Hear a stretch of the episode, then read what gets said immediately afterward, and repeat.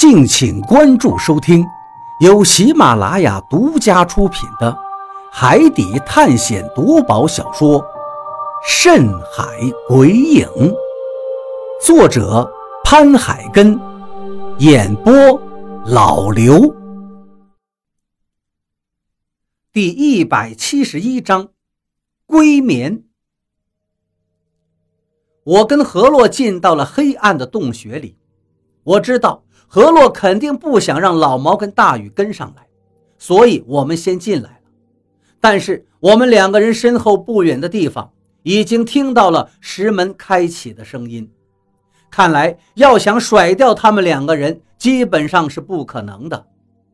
果然，在我们进到洞穴里面没走多远之后，那门口就响起了大雨跟老毛的声音：“操，果然是在这儿，大禹。”你看到没有？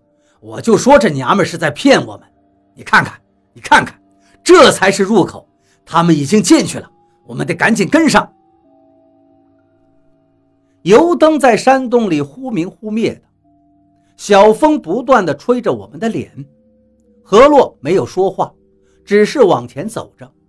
我举着油灯跟在他身后。前方有小虫子探路。所以我并不担心走在前面的河洛会有什么危险。后面的脚步声是越来越激烈，他们两个人跟我们的距离越拉越近了，但始终还是跟我们保持着一定的间隔。我想他们肯定是对河洛有所顾忌，所以不敢离我们太近。到了，就在这时，河洛停下了脚步。回头对我说道：“我拿着油灯，赶紧往前走了几步，高高的举起来，想照得更远一点。前面应该就是山洞的尽头。这一次没有什么石门，只有一个巨大的黑洞。很明显，再往前应该是一个巨大的空间。过去看看。”何洛看了看我，问道：“现在已经走到这儿了。”当然得过去看看了，我心里想着，往前走了几步，就到了山洞的尽头了。里面的风更大了，味道也更加浓重。何洛突然问道：“小鱼，看看你脚下。”我赶紧低头看了看，脚下并没有什么特别的地方，只是地面上有一层烟雾，加上这个油灯的灯光并不给力。所以我并没有看出什么不妥，但是等我蹲下身体，用手摸了两下之后，心里顿时一凉。这下面根本就不是实地，只是一片烟雾。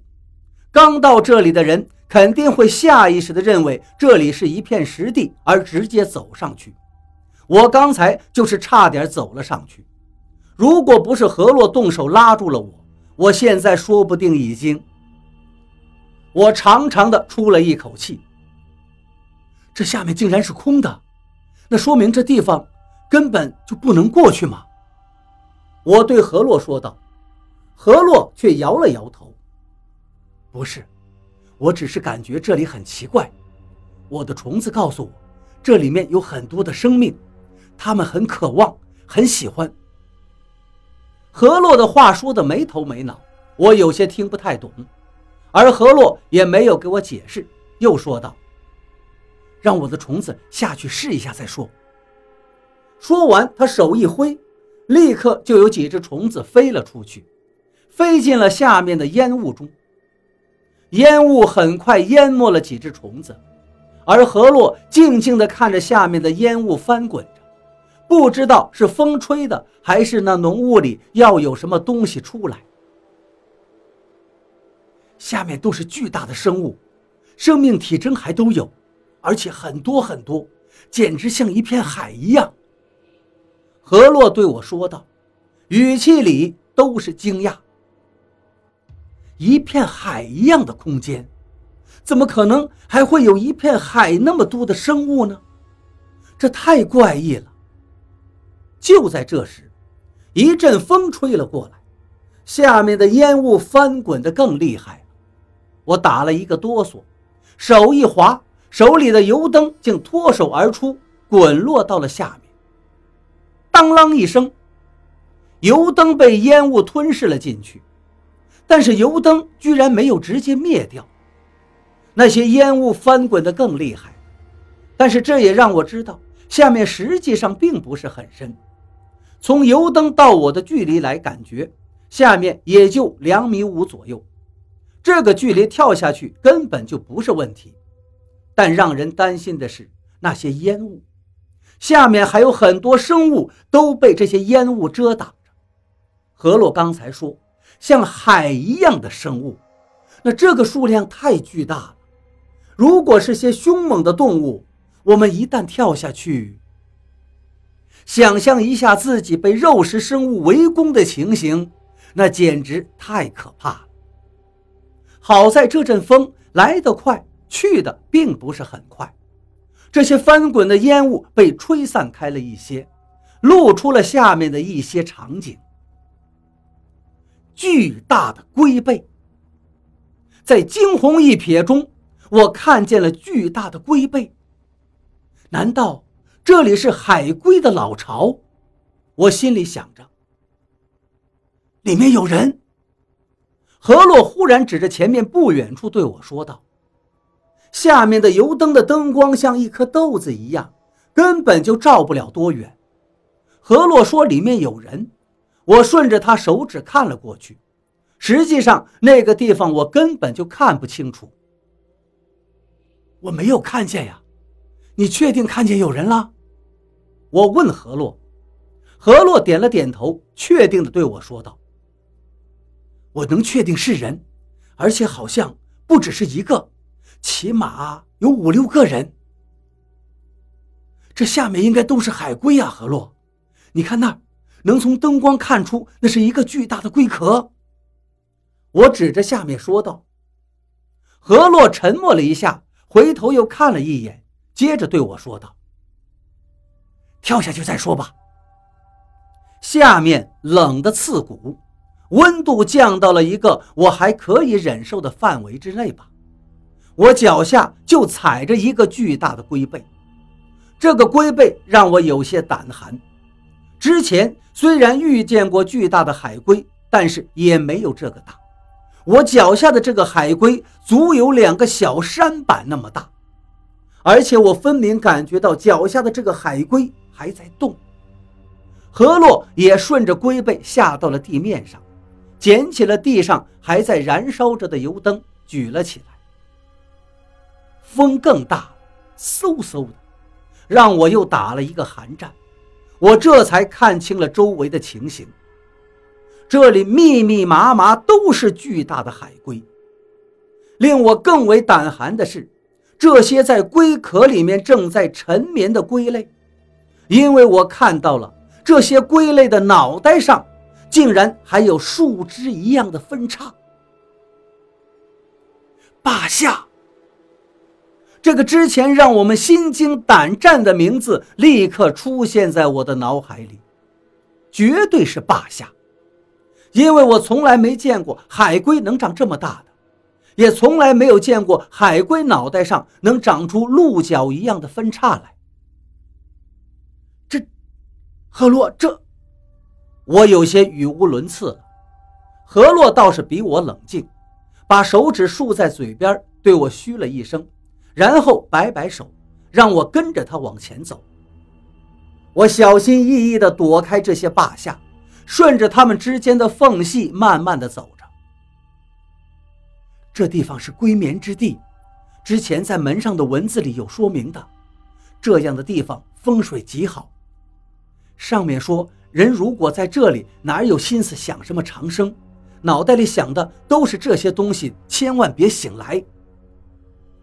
之前那个巨大的霸下追了我们不知道多远，如果不是当时我们的船快一点，我们估计早就葬身霸下之腹了。现在遇见的霸下虽然没有那一只那么庞大，但是他们有这么多呀！而且我们闯了进来，他们醒过来绝对会吃掉我们的。我父亲果然没有骗我，这里的确有长生的办法，只不过不知道他最终来到这儿没有，找到这儿没有，有没有找到能让我母亲复活的办法？何洛一边走着一边唏嘘。又走了没多远，他停下了脚步，直直地看着前面。我也赶紧停住了，目光从那些霸下的身上移到了前方。灯光还在忽闪忽闪地亮着，但是前面不远处，果然出现了几个身影。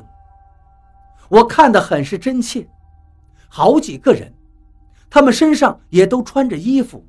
只不过衣服的款式有些老旧，起码是十多年前的装束。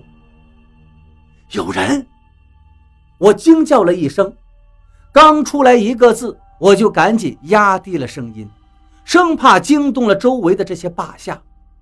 但是我更害怕的是前面这几个人忽然间醒过来。没有什么在一个陌生的地方遇到一些像鬼一样的人。更可怕的了，而且这些人忽然间好像还活着。何洛的眼睛竟然湿润起来，他快步地走上前，站到了一个人的跟前。我虽然有些不愿意过去，但还是得硬着头皮跟上。面前的这个人有三十多岁，从他的脸上看得出来已经饱经沧桑，他的表情凝固着。现在只有惊讶停留在他的脸上。何洛终于伸出了手，慢慢的摸向了前面的这个人，但是他的手还没有触到这个人的时候，就又缩了回来。忽然，他蹲了下去，一声小小的呜咽从他嘴里发了出来，这声音特别的压抑。我心中一沉。难道这个人是何洛要找的父亲吗？